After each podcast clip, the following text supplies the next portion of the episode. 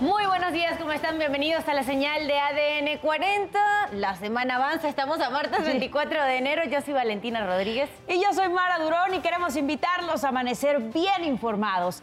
Estas son las noticias para despertar.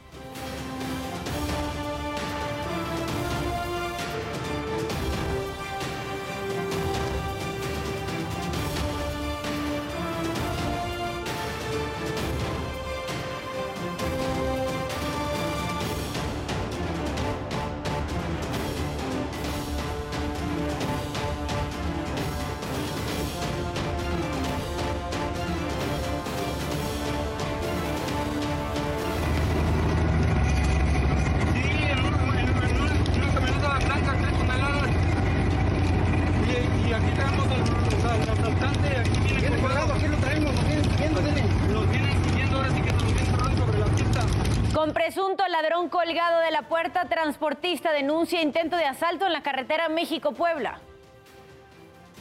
La falta de cable en el sistema causó el cortocircuito en la estación Barranca del Muerto, en el metro de la Ciudad de México. Sergio Villarreal el Grande testificó en el juicio de García Luna. Aseguró que el exfuncionario recibió sobornos del cártel de Sinaloa para su operación y expansión. Recapturan a un líder guachicolero de Hidalgo que días antes había sido liberado porque una juez de Tula desestimó las pruebas en su contra. Dos estudiantes muertos dejó tiroteo en escuela de Iowa, mientras que en California se reportaron otros siete muertos en dos ataques en la comunidad Half Moon Bay. No se pierda más adelante la buena noticia del día le mostraremos un proyecto que busca recuperar espacios verdes en pleno periférico aquí en la Ciudad de México. ¿Y qué pasó durante la madrugada de este martes? Nos los cuentas tú, Isidro Corro. Adelante. Muy buenos días. ¿Qué tal amigos? ¿Cómo están? Muy buenos días. ¿Qué ocurrió durante esta guardia nocturna? Enseguida les ofrezco un resumen en materia policíaca. Vámonos a la zona oriente del Valle de México. Un hombre, al oponerse a entregar las llaves de su camioneta, fue asesinado de varios disparos en un hecho que ocurrió en la esquina de las calles Oriente 116 y Sur 113 en la colonia Juventino Rosas, esto en la alcaldía de Ixtacalco. Llegó la policía, tomó conocimiento de este hecho, hizo un operativo, pero no pudo detener a los presuntos responsables. Y más información, mal acabaron su fiesta una pareja de amigos quienes en estado de ebriedad chocaron con una patrulla estacionada afuera de su sector Clacotal en un hecho que ocurrió sobre la vida T y sus 157, esto en la colonia Ramos Millán, también en la zona de Ixtacalco. La pareja de amigos resultaron heridos, se golpearon, fueron atendidos por paramédicos de una ambulancia, pero no fue necesario su traslado a un eh, hospital. Al punto llegó una grúa de tránsito para enganchar los vehículos y llevarlos a un depósito vehicular. Amigos, reporte que tenemos esta mañana. Isidro Corro, muchas gracias por la información. Queremos invitarlos también a que visiten nuestro sitio web que es www.adn40.mx. Aquí podrán encontrar toda la información que necesiten en el momento que la requieran. Constantemente se está actualizando, alimentando nuestro sitio web para que puedan tener toda la información en tiempo real. Las calles en la Ciudad de México hay que tomar precauciones. Servicios de emergencia se dirigen a la avenida Ferrocarriles Nacionales a la altura del eje 4 Norte. Es por un percance. Tome sus precauciones, es que va a transitar por esa zona. Maneje con mucho cuidado para evitar accidentes.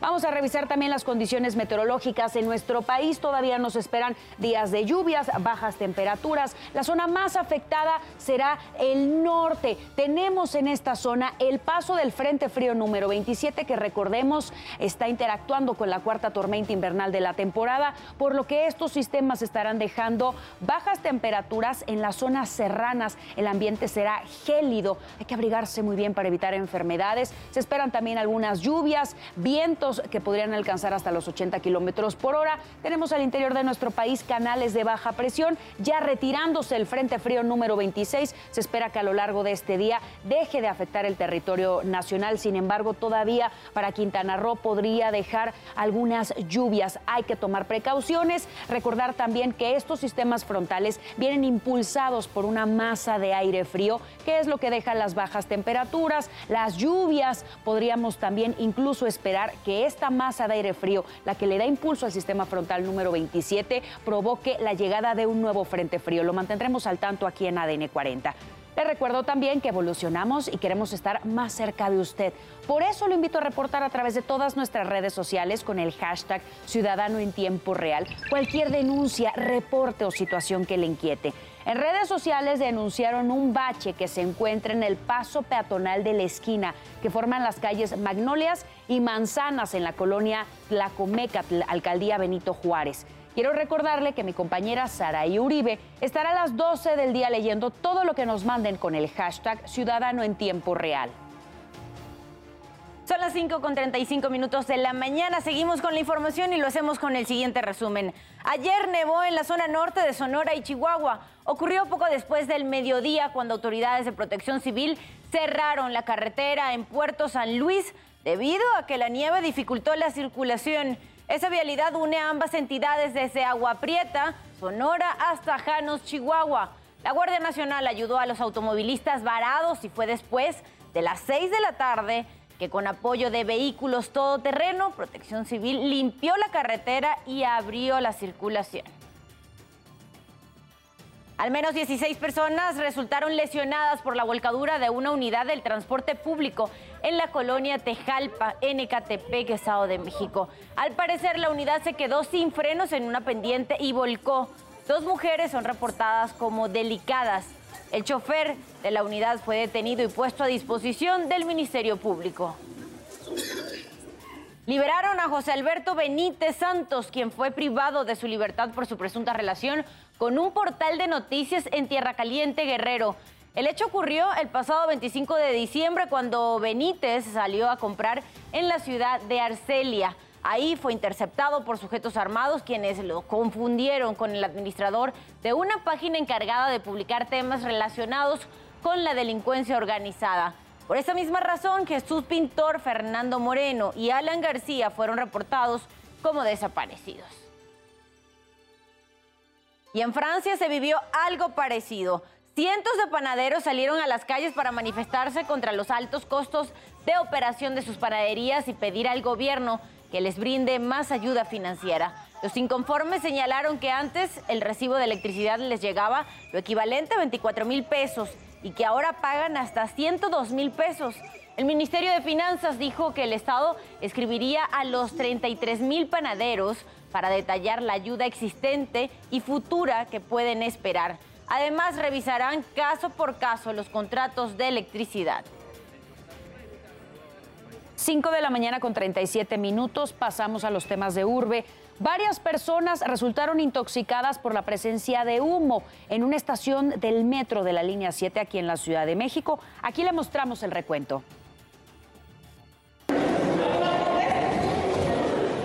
un cortocircuito derivado de un sobrecalentamiento en los cables de alta tensión provocó la salida de humo en la estación Barranca del Muerto de la línea 7 del sistema de transporte colectivo Metro.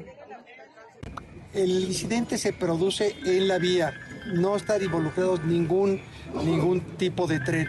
El conductor se percata de que hay un punto de ignición y es el que da eh, por comunicación a nuestro puesto de control y activa todos los protocolos de seguridad. El cable estaba a 25 metros de distancia de la estación Barranca del Muerto. Pues cuando veníamos en la estación de Miscuac para llegar a Barranca se detuvo muy fuerte el metro. Cuando llegamos otra vez a Barranca ya no se veía nada, ya se veía el puro humo y nos sacaron y empezamos a evacuar, pero ya no se veía nada. Venía lleno, venía lleno, era mucha gente. Eh, los, algunos estaban hincados y los empezaron a ayudar otras personas, pero no había nadie tirado ni fuego, la, la verdad solo fue humo, no. Difícil respirar en el interior. Muy difícil, muy difícil. Más de 500 usuarios fueron desalojados de la estación por personal de transportación y seguridad institucional.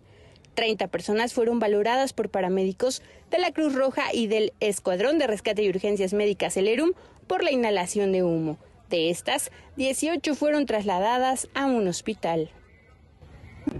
Tenemos un saldo blanco en el sentido de que no tenemos ni fallecidos ni tenemos heridos y esto está siendo atendido en forma muy rápida por todos los servicios de emergencia de la ciudad.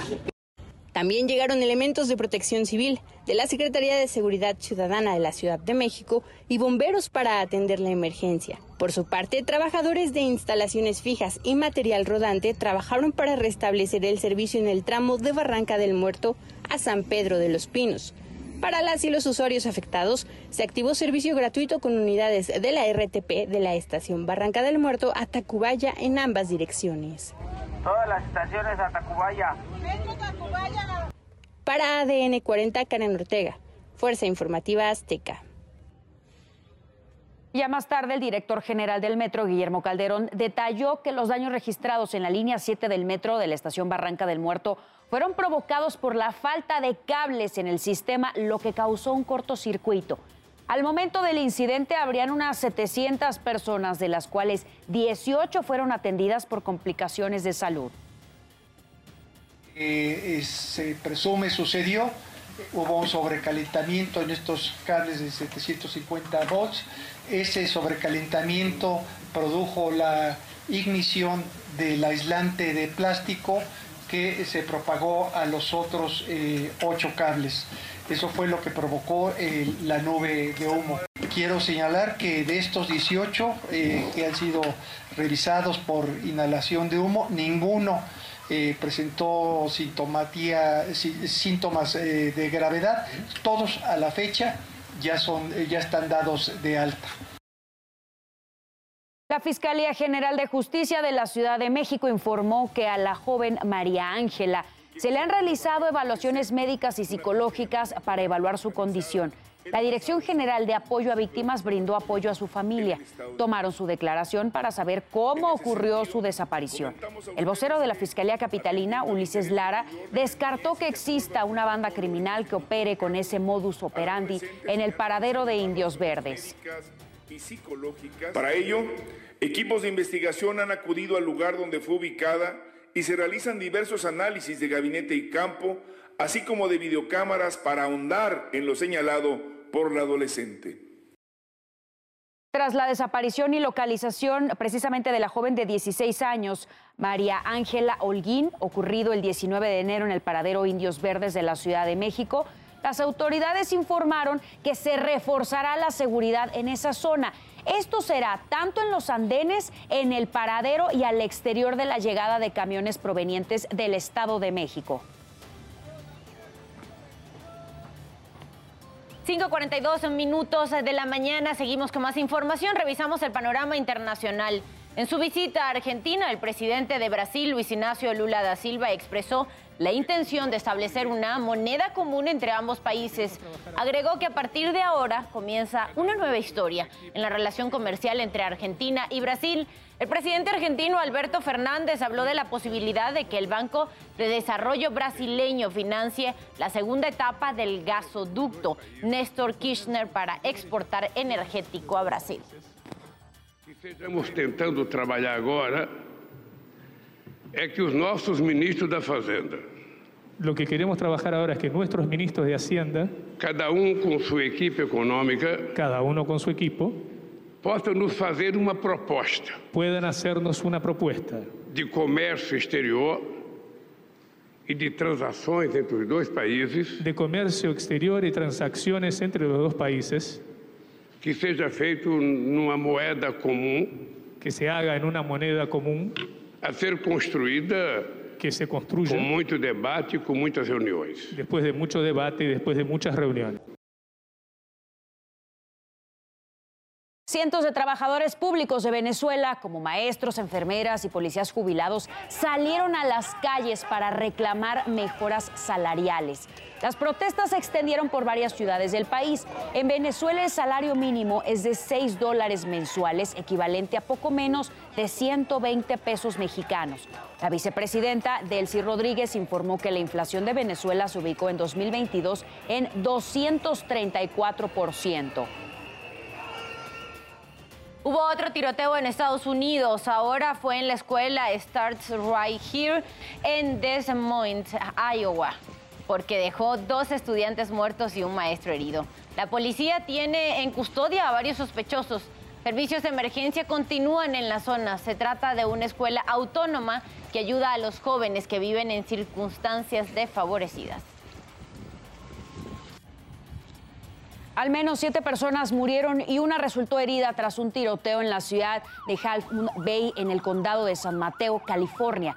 Cerca de las 2 de la tarde, cuatro víctimas fueron encontradas a lo largo de un vecindario. Otra persona fue transportada al centro médico de Stanford con lesiones potencialmente mortales. Según el sheriff del condado, poco después de ese descubrimiento, tres víctimas más fueron encontradas muertas en una escena separada del área.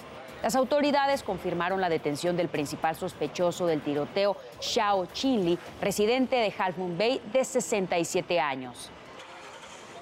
Subió a 11 el número de muertos tras el tiroteo ocurrido en un salón de fiestas de Monterrey Park, California.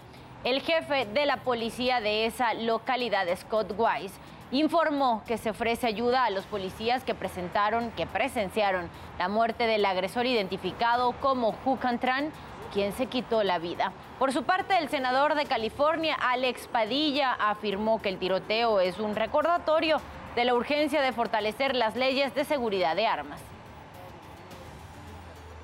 Usted ya está bien informado y con todos los datos que necesita saber antes de salir de casa.